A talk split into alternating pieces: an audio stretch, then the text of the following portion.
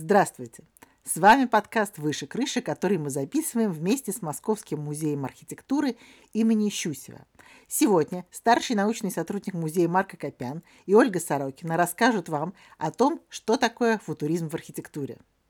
Всем привет! А, Ольга, рад вас видеть. Сегодня, надеюсь, мы очень интересно поговорим про архитектуру футуризма, ретро-футуризма и э, вот целое явление в культуре 20 века связано с представлениями о городе будущего, о человеке в этом будущем и об искусстве, которое разрывало преемственность и связь с предыдущей культурой, с предыдущей эпохой и провозглашало манифест будущего и тотальное устремление в это неизведанное, но прекрасное будущее. Анонс очень любопытный. Давайте разбираться. Что и когда дало толчок развитию футуризма? Футуризм появляется в, в культуре в начале 20 века, опираясь на технические достижения 19 века. Промышленная революция, э, изменение быта города, изменение транспорта, появление поездов, железных дорог. Это все э, повлияло на изменение города, который видел обыватели этого времени. Потому что появляются заводы, фабрики. Конец 19 века — это активное развитие железнодорожного транспорта, меняются скорости, люди быстрее быстрее перемещаются между городами, люди быстрее обмениваются информацией. И культура, и э, герои этого времени, в начале 20 века,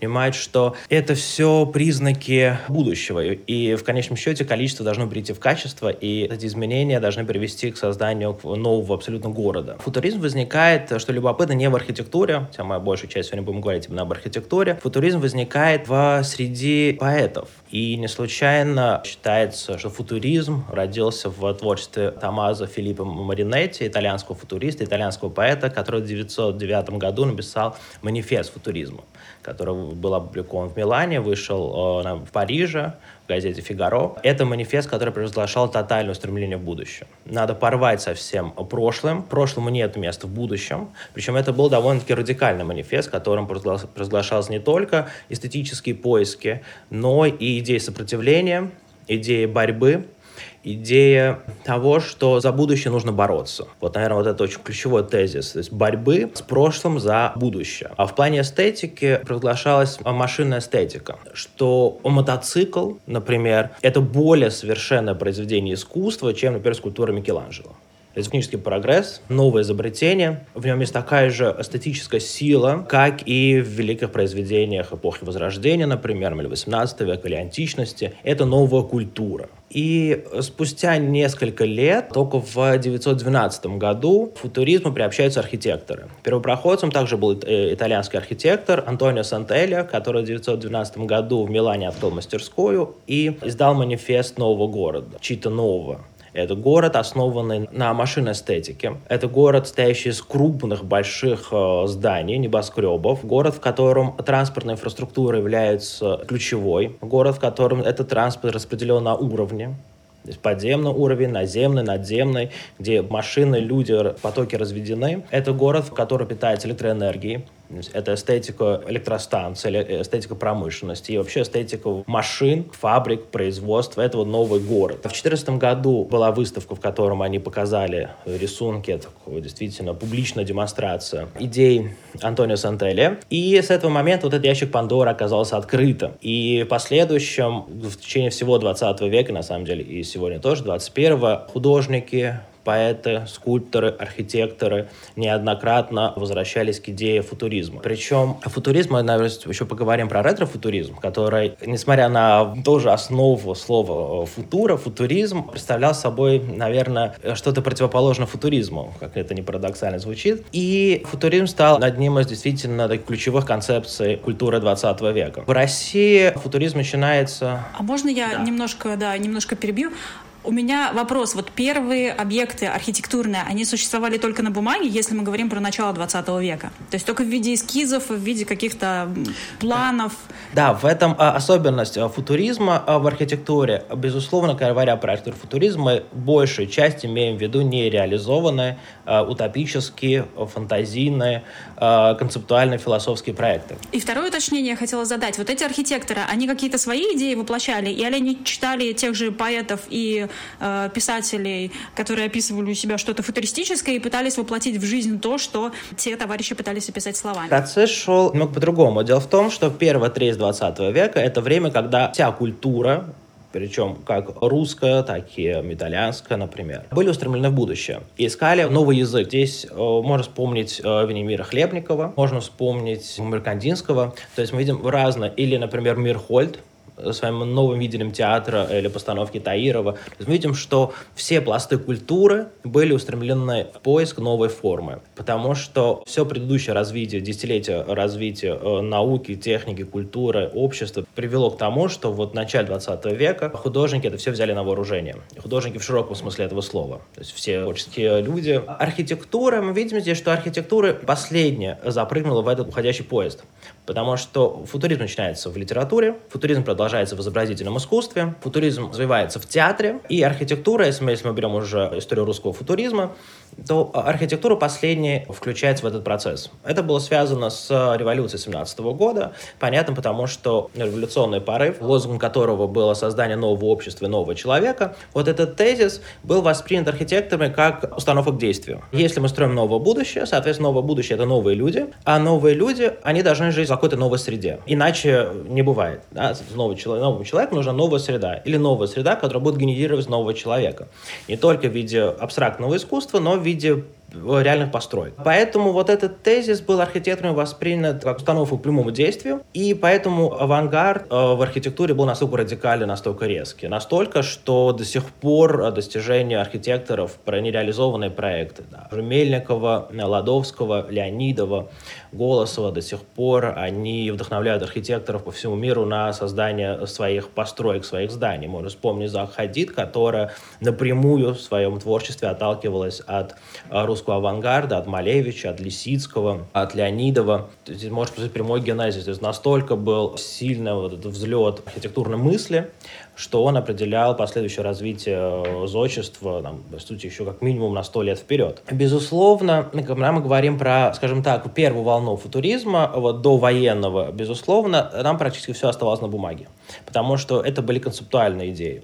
Это были идеи, рассчитанные на будущее. Мы должны понимать, что футуризм, когда мы говорим, что осталось на бумаге, это не то, что осталось на бумаге, да, вот как негативная какая-то оценка этого творчества. Архитектура, оставшаяся на бумаге, это прогноз будущего. Это сооружения, которые могут быть построены при последующем развитии технологии. И это ключ к пониманию этой архитектуры. Не совсем корректно говорить о том, что, ну вот, они сидели, что-то придумали, фантазировали, но абсолютно в отрыве от реальности, такие вот совершенно, знаете, как детские рисунки, да, которые тоже какие-то фантазийные здания, которые не могут быть реализованы. Такое отношение к э, бумажной архитектуре 20-х годов не совсем корректно, потому что для них эти архитекторы работали на будущее. Они создавали, например, Мельников создавал свой проект Ленинградской правды, здание с пяти этажей, каждый этаж, который вращается, такая кинетическая архитектура, он создал проект в 2024 году, но не для реализации его в 2024 году. Это тот архитектурный фонд, э, такое облако идей, которое должно было быть реализовано через 10, 15, то и 20 лет. Понятно, там история пошла немного по-другому, что к середине века, наоборот, пол Европы было в руинах, но идея, однажды да, ставшая частью культуры, никогда никуда не исчезает. Идеи всегда остаются. Новая волна технического прогресса послевоенного связана с научно-технической революцией, с обществом всеобщего благоденствия, или развитым социализмом, как было в Советском Союзе, мы видим, что в этой ситуации эти идеи внедрялись в жизнь. Мы видим во многих городах, в Москве, в Петербурге, в Волгограде, в Саратове, во многих городах вот пласт э, вот этой модернистской архитектуры 60-х, 80-х годов, которая есть не что иное, как реализация в, в натуре, да, действительно постройка, реализация э, той архитектуры, которую размышляли в 20-е годы. Взять, например, тоже Токио 80-х годов, это абсолютно город будущего. Именно в том виде, в каком его представляли, с многоуровневыми развязками, с разделением потоков, с высокими зданиями, с брутальной архитектурой. Это культурный пласт городов, сформированный в 60-80-е годы, который берет свое начало именно в 10-х и 20-х годах, когда футуризм в архитектуре появляется. То есть можно сказать, что 60-е, 50-е, 60-е, 70-е годы — это такое второе рождение футуризма? Да, это эпоха воплощения, когда технически, э, просто развитие э, инженерии, строительной науки, э, технологии позволяли строить, собственно, эти здания с вращающимися какими-то элементами, с, знаете, хотя бы с кондиционерами, да, причем mm-hmm. системой кондиционер, кондиционерами, которую не надо устанавливать какое-то вот навесной что-то на фасад, да, можно внутри здания устраивать микроклимат. Это все заботы, которые стали перед архитекторами после Второй мировой войны. А вот это колоссальное разрушение, которое да, охватили наверное, весь земной шар практически, требовали действительно новых, это принципиально новых решений. Можно сказать, что вот это разрушение городов, это то, о чем мечтали футуристы, но, естественно, не в виде войны, безусловно, да, но в виде вот того, что вот просто мы демонтируем старые города и на их месте строим новые.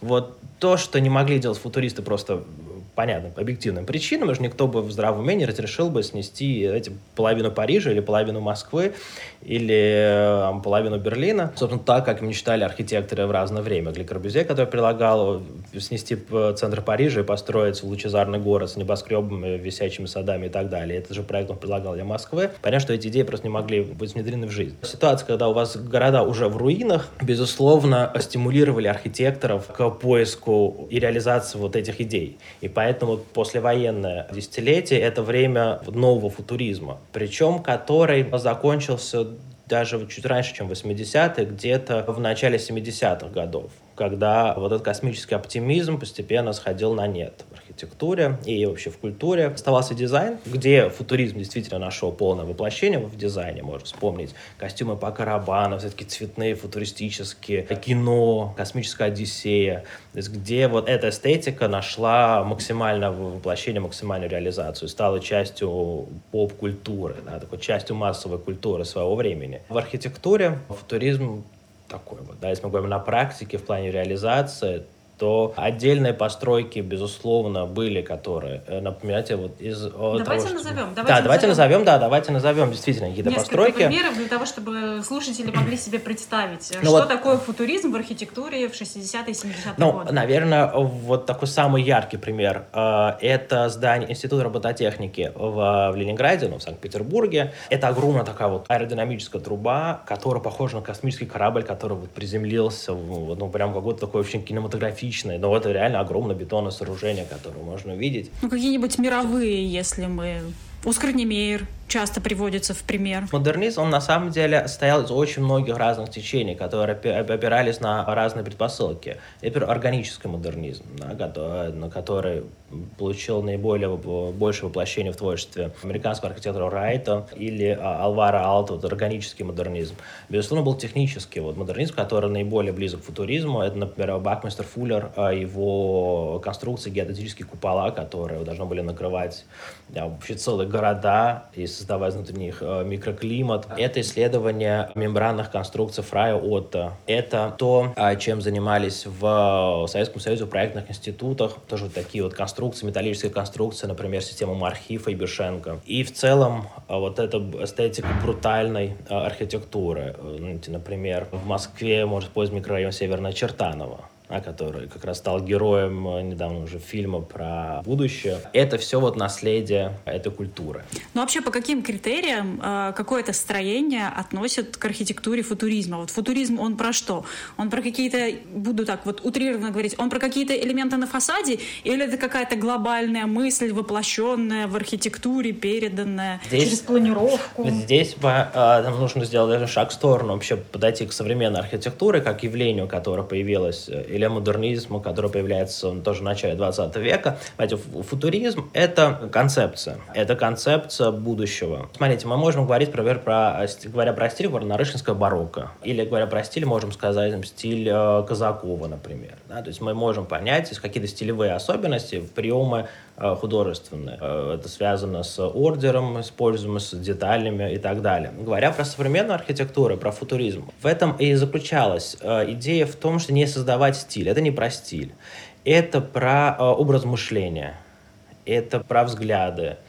Поэтому нет такого элемента стиля футуризм. В архитектуре, опять мы говорим про архитектуру, потому что в моде, безусловно, да. В кино, безусловно Мы очень четко можем составить ранг фильмов про будущее, начиная там, с «Метрополиса» и заканчивая например, фильмом Ридли Скотта «Чужие», где вот это будущее показано. И там такая фантазийная архитектура, которая есть в кино. В реальной архитектуре модернизм говорил про немного другое. Модернизм не был про будущее, про футуризм. Модернизм был про новую реальность. В этой новой реальности доминируют идеи свободы. А давайте вспомним эпоху оттепели, когда советский модернизм родился. Да, то стеклянные перегородки, вот эта эм, прозрачность, проницаемость, идеи равного доступа культуре в широком смысле этого слова. Поэтому, если вспомним социальную инфраструктуру или общественное здание 60-х, 70-х, 80-х, это огромное по размеру сооружение. В каждом микрорайоне, который появился в 60-е годы, когда Москва увеличилась, появлялись очень крупные дома культуры, такие действительно ну, колоссальных масштабов. Это так раньше не строили.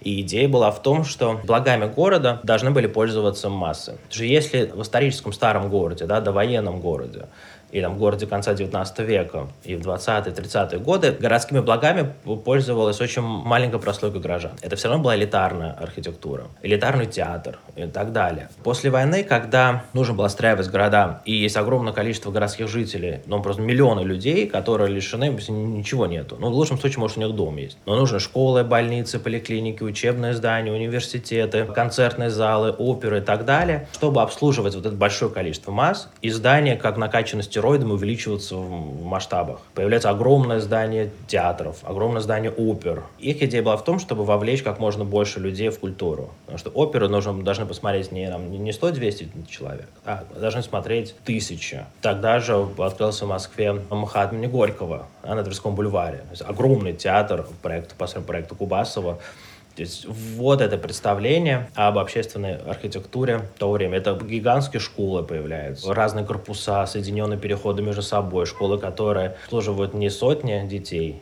да, а тысячи. И вот это увеличенная в размерах архитектура, это формально то, что является действительно отголоском футуризма. Потому что футуризм тоже видел город, состоящий из крупных зданий. Это всегда высокие, это, безусловно, небоскребы это огромные вокзалы, то есть это что-то вот увеличено в размерах. Вот, да, вот эта гигантомания действительно была частью футуризма в, в плане ее вот прикладной составляющей. И действительно, эта часть была реализована в 60-80-е годы, но опять-таки по другим причинам. Не по причине футуризма, да, а вполне понятным э, социальным и экономическим причинам. Вы уже неоднократно упоминали модернизм, и вначале у нас звучал авангард. Вот расскажите, в каких отношениях находится футуризм и модернизм? Модернизм взял идеи футуризма себе на вооружение и получился таким, как мы его знаем? Говоря про а, архитектуру модернизма, мы должны понять некую эту матрицу а, развития архитектуры 20 века. Архитектура 20 начала 20 века — это такое большое движение современной архитектуры, которое рождается в начале 20 века в противовес историзму, а в противовес каким-то стилям,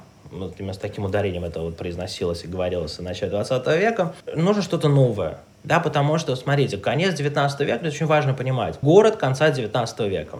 Это исторический город, средневековый. Опять, неважно, это Москва или Париж или Амстердам. Это исторический город, вокруг которого появляется пояс промышленных сооружений. Москва. Внутри Садового кольца старый город, по окраинам города, Камер-Калежский вал, даже сейчас, да, то, что прям в районе транспортного кольца, все утыкано, прям пояс промышленных зданий, сооружений. Туда на работу приезжают люди из деревни, тысячи, десятки тысяч людей, естественно, которым негде жить. Никто для них жилье не строит. Они вынуждены ютиться где попало, занимая э, подвалы или э, чердаки существующих зданий. Они либо просто живут на производстве, либо где попало в земляках, бараках. Это причем универсальная история для России или для Европы. Отсюда нагрузка на инфраструктуру, на трамваи, на конки, на магазины, потому что просто инфраструктура города не рассчитана на вот этот приток новых пользователей, скажем так, или новых жителей. Безусловно, э, это огромная проблема с санитарией, гигиена, потому что рабочие, простите, ну, умрут, потому что никакой гигиены, никакой заботы нету, и с одной стороны этим никто не занимается, с другой стороны такая текущих кадров тоже не очень удовлетворяет промышленник. Поэтому, наверное, самые крупные промышленники строили сами для своих рабочих какое-то жилье. Вспомню Морозовские городки, Морозовских городов. Ногинске или в Твери, где промышленник понимает, что ему нужно с этим что-то делать. Поэтому строит некое жилье, причем коммунального типа, но все равно это какое-то жилье. Это появляются аптеки, поликлиники, школы, то есть появляется какая-то социальная инфраструктура без манифеста, как бы так снизу по инициативе промышленников, которому нужны просто нормально рабочие. А так вот, и получается, что вот этот город конца 19 начала 20 века — это антисанитария, это проблемы транспортом, это жуткие пробки, как бы не смешно звучит в 21 веке, потому что нет никакой логистики. То есть есть магазин, и в этот магазин приезжает, условно, да, фура, как бы это сейчас назвали, с товаром. И, соответственно, вот эти узкие переулки оказываются сильно перегружены грузовым транспортом. И получается, что город конца 19 века это такой небольшой филиал ада на земле, где некомфортно в принципе, а тут хочется бежать, и можно вспомнить из литературы огромное количество произведений, где люди уходят с города в пригороды. Постепенно элиты с города уходят, а город остается во власти рабочих, и, соответственно, это некая новая реальность городов. И это кризис. На этот кризис возникает архитектурный ответ в виде э, футуризма. Футуризм был одной из идеологических таких установок решения этой проблемы. Если мы этот старый город себя исчерпал, мы должны старый город снести и построить новый город на этом месте. Собственно, вот что говорит футуризм. Это концептуальная часть, понятно, мало реализуема. Но, кстати сказать, это мы сейчас понимаем мало реализуемо, но действительно, ну, авторы хорошо допускали. В чем проблема снести пару старых зданий? Ну, какая, как бы казалось, в чем проблема? Снести, не строить. Давайте снесем, а дальше посмотрим, что будет. Параллельно таким концептуальным радикальным идеям развивалась такая более прагматическая архитектура, прагматическая часть модернизма. Например, это архитектура конструктивизма, появившаяся в 23 году в творчестве, в первую очередь, братьев Весниных, Александра, Леонида и Виктора, которая заключалась в том, что на новый вызов нужно ответить новой архитектурой. Архитектура основана на современных технологиях, на широком внедрении железобетонного каркаса, на отказе от декоративности в пользу функциональности, утилитарности. Появляется вот такое большое понятие, как рационализм. То есть рациональное расходование ресурсов, рациональное рациональное расходование материала, рациональная планировка в архитектуре, это удобство, комфорт, рациональность, которая, да, на своем таком вот радикальном варианте, рациональность мышления, рациональность человеческого быта. Это так появляется конструктивистская архитектура, рациональная архитектура, э, такие понятия, которые уже ближе к реальности, скажем так, то есть, которые были реализуемы и их, собственно, строили. Можно вспомнить постройки братьев Весняных и Вермаг Мосторга на 905 года, а вот новый тип современного торгового центра, скажем так, такого магазина современного. Это офисное здание, которое э, тоже строились в это время, например, здание Госторга Великанова на Мясницкой или э, сейчас здание Министерства земледелия, тогда это наркомат земледелия Алексея Щусева 29 года. Вот это здание новой эпохи или здание «Известий» Бархина на Пушкинской. Вот эти здания, которые должны были определять новый город. Причем новый город, который вырастает, скажем так, из старого. Это все движение модернизма. 20-е годы называются эпоха авангарда по аналогии с изобразительным искусством, который впервые этот, э, именно этот термин впервые относился к изобразительному искусству и продолжился в архитектуре. После военную современную архитектуру мы называем модернизмом, советский модернизм, это 55-й, там, условно, 91 год. В европейской традиции это все называется модернизмом. Или сегодня еще называется modern architect. А причем вот этот термин modern включает в себя то, что мы называем модерн. Вот эта эпоха перелома парадигмы, где вместо историзма, классицизма приходит современная архитектура. В виде вот такого периода модерна очень короткого, потом в виде авангарда, потом в виде вот, модернизма послевоенного, но вот это все называется современная архитектура. Это действительно такое движение, которое нам еще предстоит осмыслить и понять. Мы слишком близко находимся в исторической дистанции к этому времени. Пройдет некоторое время, и у нас появится больше знаний об этом времени, больше инструментов анализа, описания, понимания этой архитектуры мы слишком близко к ней еще находимся. И вполне возможно, а, знаете, в современной архитектуре как движение можно сравнить с рождением готики в XII веке. Представьте, что мы с вами живем во Франции, в XII веке, и вдруг на смену привычным нам храмам базиликального типа появляется готика это стрельчатая конструкция, принципиально новая архитектура с нервюрами, с арбутанами, с контрафорсами, что-то совершенно космическое же на самом деле тоже, если взглянуть глазами человека 12 века, это космическая архитектура, которая абсолютно не имеет ничего общего с тем, что до этого строили, с устремленным вверх пространством, на вот эти узкие вытянутые формы, это совершенно принципиально новое. И вот мы с вами э, уже в, в 13 веке во Франции смотрим что это все такое. Верните нам нашу старую, любимую, добрую средневековую архитектуру. Мы это ничего не понимаем, это вообще страшно. Еще используйте скульптура, это действительно такая архитектура очень эмоционально, страшно. По там 8-9 веков, и готика становится такой же частью мирового культурного наследия, как и греко-римская античность. То есть это для нас, э, обывателя современного, не вызывает это ничего, кроме восторга, потому что, знаете, мы же судим по готике по ее лучшим образцам соборов европейских, которые построены спустя 200-300 лет после рождения готики. Давайте представим себе, что просто лучшие образцы, скажем так, современной архитектуры еще не появились. Если провести эту аналогию, если лучшие образцы готики появляются нам, в 14-15 веке, спустя 200-300 лет после появления этой готики, то если современная архитектура рождается в начале 20 века, то, может быть, лучшие ее образцы будут построены в веке 22-23. Поэтому мы должны вот этот момент понимать, что на наших глазах рождается извините, новая культура, не имеющая ничего общего с тем, что происходило еще сто лет назад. И это процесс очень любопытный, этим стоит наблюдать. В нем нету канона, как, например, в классической архитектуре, где у нас есть э, четкие определенные пропорции соотношения диаметра колонны с высотой колонны, подходы к оформлению капителей и так далее. Здесь четкий канон, которого шаг вправо, шаг влево. Это просто не работает э, это искусство. Современная архитектура абсолютно открыта к концепциям, и которая развивается, продолжает развиваться на наших глазах. Да, мы говорим про авангард, мы говорим про модернизм, про законченный период, у них есть э, начало, есть конец, но это начало-конец таких пузырьков, которые внутри этого бульона. Но модернизм — это вот, этот, вот эта кипящая вода которая постоянно генерирует какие-то новые подходы, новые концепции э, архитектуры. Футуризм. Или модернизм? Футуризм — это часть модернизма. Давайте вот скажем да. так. Модернизм — это большое зонтичное явление. Это как, а, смотрите, как классическая архитектура. Да. Внутри классической архитектуры есть э, античная Греция, есть античный э, Рим, есть Возрождение, Ренессанс, есть классицизм, нам, например, начало 19 века. То есть мы видим, есть большое явление классической архитектуры или ордерной архитектуры, внутри которой на протяжении двух тысяч лет появляются разные итерации, разные варианты классической архитектуры, но это все в рамках одной системы. Вот точно такая же система современная архитектура или модернизм которая началась в 20 веке, которая внутри себя имеет э, футуризм, рационализм, конструктивизм, брутализм. Мы даже можем копать и японский метаболизм, есть очень много таких понятий, которые существуют в рамках э, вот этого большого модерна. Футуризм является самым радикальным, таким даже и философским течением внутри архитектуры модернизма. Мы с вами говорим про футуризм, давайте перейдем к ретро-футуризму. Это тоже очень любопытно. Это такое явление, которое... А я бы хотела перед тем, как мы да. переключимся на ретро-футуризм, э, приблизиться к нашему времени, к 21 веку.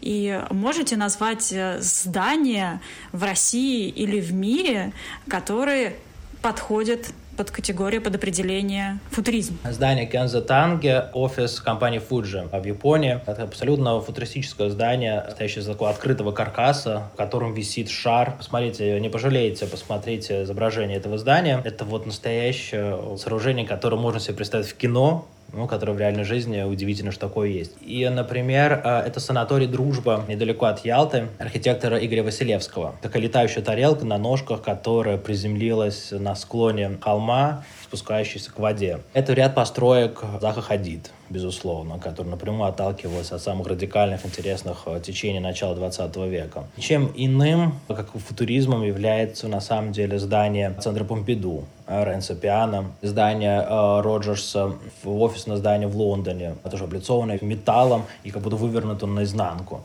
Это, безусловно, эстетика футуризма, воплощенная в реальности. Этих зданий э, много, и модернизм, именно вот, когда мы про 60-е, 80-е и даже 90-е годы, это неотъемлемая часть современных городов. Мы как бы не отдаем себе это отчет, потому что нам кажется, что это очень недалеко было, это вроде как не исторический стиль, а это что-то вот появившееся буквально на наших глазах. Это один из ключевых культурных слоев современных городов. Москвы, Токио, Амстердама, Лондона, Нью-Йорка, Лос-Анджелес и так далее. И это еще, на всем, конечно, предстоит еще осмыслить в будущем поколениям исследователей, но, безусловно, это часть нашей культуры. Если мы вспомним наше детство, многие из нас будут вспоминать уже не э, деревянные избы, как это было в случае с предыдущим или предыдущим поколением, а будут вспоминать именно модернистские пространства, модернистскую среду. Кто-то ходил в кинотеатр «Октябрь», в детстве. Большинство из нас жили в микрорайонах, потому что там была сосредоточена большая часть городов. Мы помним эти панельки, мы помним эти школы тоже из э, панельных домов, детские сады, районные кинотеатры, универмаги со стеклянными фасадами. Давайте посмотрим фотографии э, городской среды наших родителей и там, бабушек. И мы видим модернизм. Это, это та среда, в которой мы все выросли. У каждого из нас есть воспоминания о этих гаражах, которые тоже были абсолютно частью модернизма, которые появлялись в массовом микрорайонах, потому что машина должна была прийти в каждый дом. Это вот все части, отголоски, осколки оттепельного футуризма. Да, конечно, это выглядит, поскольку за этим зданиями никто не ухаживал, это выглядит всегда очень упаднически, но это вот отголоски вот этого оптимизма, который был в середине 20 века. Здесь тоже любопытно, я тоже об этом размышлял, глядя на эту архитектуру, с одной стороны, мы восхищаемся ей, ну, невозможно равнодушно относиться, потому что это действительно такие артефакты ушедшей эпохи. И в этом есть какая-то депрессивность в плане того, что это, знаете, футуризм он проиграл вот, вот в исторической, вот в этом краткосрочном э, забеге, это, безусловно, про не случившееся будущее. А в этом есть что-то такое пораженческое. Это мечты, которые не случились. Давайте откровенно говоря, люди не полетели в космос. То есть это не стало массовым чем-то, это стало также редким случаем, когда десятки э, космонавтов в год посещают околоземную орбиту. Околоземная орбита — это не путешествие к дальним звездам. Мы э, не освоили Марс, мы не освоили Венеру, мы не сделали космические путешествия чем-то обыденным. Мы вообще-то теряем навык полетов в самолеты. Знаете, как мне это парадоксально звучит. Помните, так, когда мечтали об этом, появлялись сверхзвуковые самолеты, которые могли бы там, за десятки минут доставить человека с одного конец в другой. А помните, Конкорды в 2000 году свернули. То есть все элементы утопии, которые были в то время, они все канули в лето. А футуризм в моде. Вспомните, какие были атмосферные фильмы. «Бегущий по лезвию», «Чужой», «Космическая Одиссея», первый, другой, второй фильм, «Техника молодежи», журнал. То есть вот вся вот эта эстетика мечты о будущем осталась в прошлом. И это такой парадокс. Мы находимся с вами в время, когда, ну, казалось бы, мы с вами записываем на телефоны, наверное, вот небольшой такой спойлер для слушателей. У нас есть смартфоны, у нас есть электромашины, появляются микроволновки, то есть у нас есть огромное количество гаджетов, которые... Интернет, да, давайте не будем забывать, это вещь, которую даже футуристы не мечтали. Ни у кого мысли не был э, интернет что это такое, такое даже придумать себе не могли. А будущего у нас нету. Знаете, а нету концепции будущего. Вот технически все хорошо, а вот такого мысли о будущем, такого вот полета и мысли, идеи, которая была в 60-е годы, причем это касается не только России, это абсолютно такое мировое явление. Это все ушло в прошлое. Город будущего, который был такой путеводной звездой архитекторов, он остался в прошлом. А есть такая книга, очень рекомендую тем, кому интересна тема футуризма, французского исследователя Мишеля Рагона «Город будущего». Книга, по-моему, 66 -го года, если не ошибаюсь. Но вы точно найдете Мишель Рагон «Город будущего». Это энциклопедия идей городов будущего того времени. Города-воронки, движущиеся города, группировка Архи Грэм, Эдуард Туджан, который проектировал подземные города, ну, прилагал какие-то концепции. Это и Йона Фридман, и Бакмистер Фуллер. Это какая-то невероятно пестрый калейдоскоп – идей того, как сделать мир лучше. Где вот столько идей собрано и существовало в реальности. Это кибернетические города, это и информационные центры и так далее. То есть, а, ты смотришь на это и читаешь, и смотришь эти иллюстрации, картинки, проекты, чертежи, и аж дух захватывает того, как вот работал интеллект у архитекторов того времени. Со временем это, вот этот оптимизм, он ушел, потому что ничего из этого оказалось, что технический прогресс в каком-то смысле ограничен, что ли, оказался. Поэтому у нас вроде есть с вами вот все для удобной, комфортной жизни сейчас, но нет никакого футуризма, и это все закончилось. Интересно, что вот противовес от футуризму у нас развивается ретро-футуризм. Вот это тоже такое вот удивительное явление, которое на самом деле началось-то параллельно с футуризмом, что парадоксально. Это такое вот представление о будущем, которое основано на прошлых достижениях. Помните, э, наверное, самый такой яркий и всеми, наверное, знакомый случай, это третья часть фильма «Назад в будущее», где Марти Доктор Браун отправляется на Дикий Запад, а оказывается там, и где Док изобретает машину времени, основанную на паровозе. Казалось бы, у него наш, наши технологии, чтобы превратить паровоз в машину времени, но при этом в это время, да, все еще лошади, нету, он не изобрел интернет, да, он не изобрел смартфоны, он не изобрел путешествующий во времени поезд. Это известная серия открыток, выпущена в 1914 году, кондитерская фабрика Эйном, Москва 20, 23 э, века, где, с одной стороны, монорельс, но при этом люди все еще, все еще конка.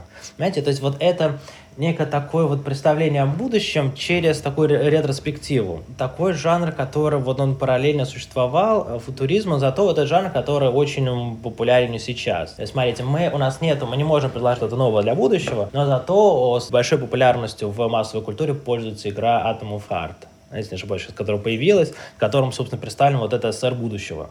То есть вот эта эстетика из прошлого, которая переносится в будущее.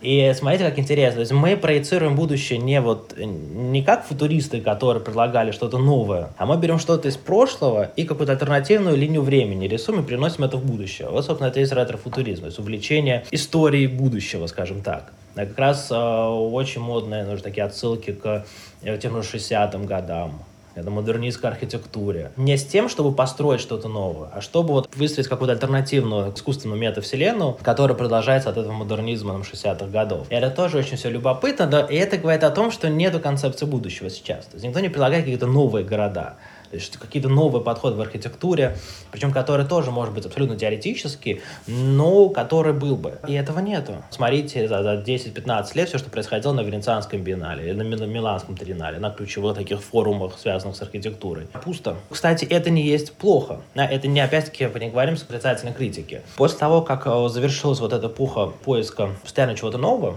есть, когда оказалось, что человек должен уйти. То есть идея в чем заключалась? Что человек наносит вред окружающей среде, планете, и человек должен вот уйти, да, вот этот посыл ухода с Земли, миграция, вот эта идея состояния космического пространства. Человек должен вот осваивать другие пространства и как-то перестать безумно пользоваться ресурсами Земли. Вот такая экологическая повестка. Когда вот это все осталось в прошлом, стало понятно, что человек-то никуда не уйдет. Вот это очень важно такое тоже слом парадигмы, потому что человека-то нет. Знаете, это есть психология решения проблем. Да? Ты просто уходишь. Не решаешь проблему, ты просто уходишь из этой ситуации, а проблема как остается, так и остается. Человек появился на Земле, он должен жить на Земле. И его задача заботиться о Земле. Вот это все мечты, фантазии, это все хорошо, но человек должен заботиться о земле. И следствием из этого движения Greenpeace. И вообще вот а, забота о здесь сейчас. И это привело к тому, что вместо мечты о городе будущем, то есть мы этот город оставим, построим что-то новое, приходит концепт, что мы должны благоустроить этот город. И это то, что начало происходить в 80-е годы в, в крупных европейских городах, и на самом деле хватило и советские города тоже. Приводят в порядок вообще города,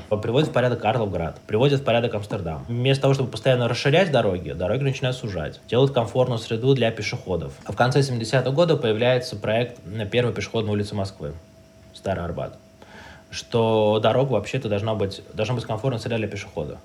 Невозможно бесконечно строить дороги, расширять их, а нужно заботиться о том, чтобы в городе было комфортно жить. Происходит благоустройство Старого Арбата с превращением его в пешеходную, благоустройство Бульварного кольца. Потом это ветра продолжается создание пешеходного Камергерского переулка. На самом деле, эта же история продолжается потом в благоустройстве московских улиц. Мы сейчас не касаемся о том, как это сделано, какие материалы, и мы сейчас мы говорим про э, концепцию подхода к городу.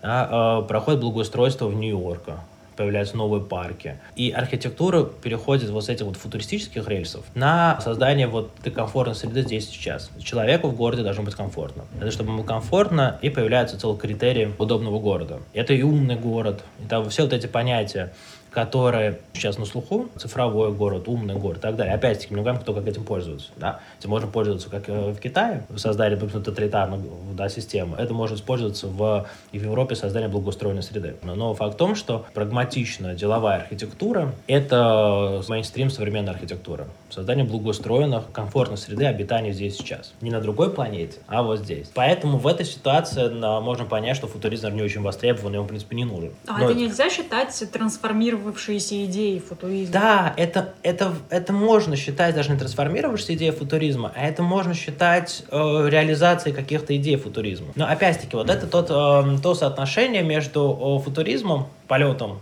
мысли и реальным проектированием. Это, знаете, это как э, ну, соотношение, как, э, как, знаете, как есть неделя высокой моды в Париже. Понятно, что ни один из нарядов показано на подиуме, никто никогда не наденет на улицу. Это как бы всем понятно. Но э, неделя высокой моды в Париже не для того, чтобы вам продать наряд. Для того, чтобы показать тренды, возможности этого искусства. То, что мы покупаем, и то, что продается в магазинах больше всего, но это все равно связано с теми идеями, которые появляются на неделе высокой моды. То же самое с концепт-карами. Есть автосалон, где показывают футуристические машины, которые в одном экземпляре сделаны, которые из этого автосалона никогда не пойдут в город. Но они определяют некий вектор развития на годы или на десятилетия. В середине нулевых годов показывали машины с стеклянными крышей, стеклянной крышей. Хотя потом у меня самая обычная тачка, у которой стеклянная крыша с которой вот вещь, которая вот, футуристически появляется вот в раз в качестве концепта на каком-то вот, вот вот высокой моде, только уже в эти машин, потом через лет пять это становится обычным решением самой такой обычной машины а, так и работает в архитектуре тоже. Ну вот все вот эти вот современные ЖК, которые сейчас строят, где все у тебя в одном месте, никуда тебе ходить не надо, вот, пожалуйста, живи, работай, занимайся спортом, гуляй, и все в одном месте. Это как бы трансформировавшиеся идеи футуризма или это пародия на футуризм? Слушайте, ну это, это абсолютно пародия на футуризм, потому что, безусловно, э, не в высоте здания дело было. Да? Знаете, футуризм — это система мышления. Да? Это постоянно поиск вот этого будущего. Вы, вы сначала создаете вот, вот эту картину будущего, а потом думаете, как бы к ней идти.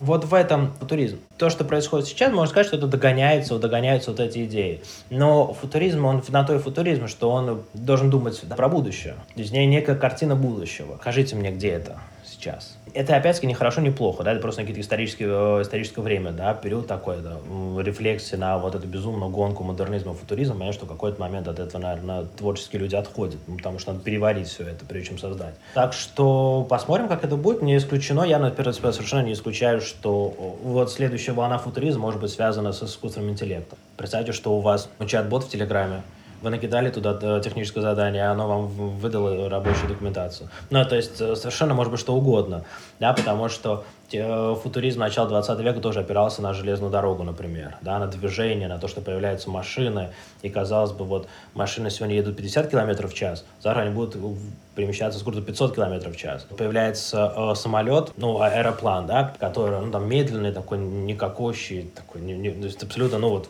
понятно, это шаг вперед, но, в смысле, он не массовый. Оно проходит немного времени, самолет становится чем-то обычно массовым. А в 60-е годы самолеты, это, ну, все, это вот прям символ эпохи. Что можно сесть через 2-3 часа в другом городе, причем это становится массовым, дешевым. И вот это часть реализации. Да, но при этом все равно самых радикальных идей футуризма все равно развитию не подходит. Поэтому то есть, на чем будет основан следующий виток футуризма, тоже любопытно. На чем-то то есть нужно отталкиваться от какого-то технического достижения, которое уже есть. Что-то есть, и от этого уже э, мысль дальше работает. Поэтому я думаю, что вполне логично ожидать того, что развитие сети как-то сподвигнет архитекторов на поиски какого-то нового вида города. Почему бы нет? Он может быть виртуальный. То есть точку в развитии футуризма мы с вами не ставим и смотрим, что будет дальше. Да, мы смотрим, что происходит сейчас и пытаемся транспалировать это то, что будет дальше. Следим за архитекторами, потому что а архитекторы, а, ну, на самом деле, это уникальная профессия. Я не архитектор, поэтому я могу говорить, я искусствовед, поэтому я совершенно из другого цеха, да, есть цеха такого а, не архитектурного, но архитекторы, задумайтесь, это действительно уникальные люди, кстати, люди, которые проектируют место обитания для других людей. Это совершенно какая-то особая профессия, массовый обыватель воспринимает их вообще скептически потому что смотрят на э, вот эти здания, которые появляются, э, эти человейники, муравейники, как только не называют. Я воспринимаю архитектуру поэтому, и говорю, господи, ну это разве архитектура? Это же ужас какой-то, это реально ужас, но только это не имеет к архитектуре никакого отношения. То архитектура, об этом мы говорим. Это действительно такая одна из ну, фундаментальных профессий общества, причем не только современного, но и всегда. А врачи, учителя, архитекторы, наверное, вот те люди, которые ну, одни э, просто обеспечивают преемственность интеллектуального наследия от одного поколения к другому, другие просто спасают жизни, что, есть, что и самое важное, а третьи создают среду обитания для всех. То есть это вы задумайте, ну это вы живете в доме, вы работаете в здании, вы перемещаетесь по улице, вы заезжаете на машине на парковку, все, что материально вокруг вас есть, все придумано, спроектировано архитекторами. Задумайтесь об этом. Это не так просто, как кажется. Поэтому ждем от архитекторов чего-то нового. И надеюсь, что как в следующий раз мы с вами поговорим про футуризм 21 века. 22 века, 22. да, да, да, что-нибудь про, про будущее. Хорошо. Спасибо большое, Марк. Спасибо, а, до новых встреч.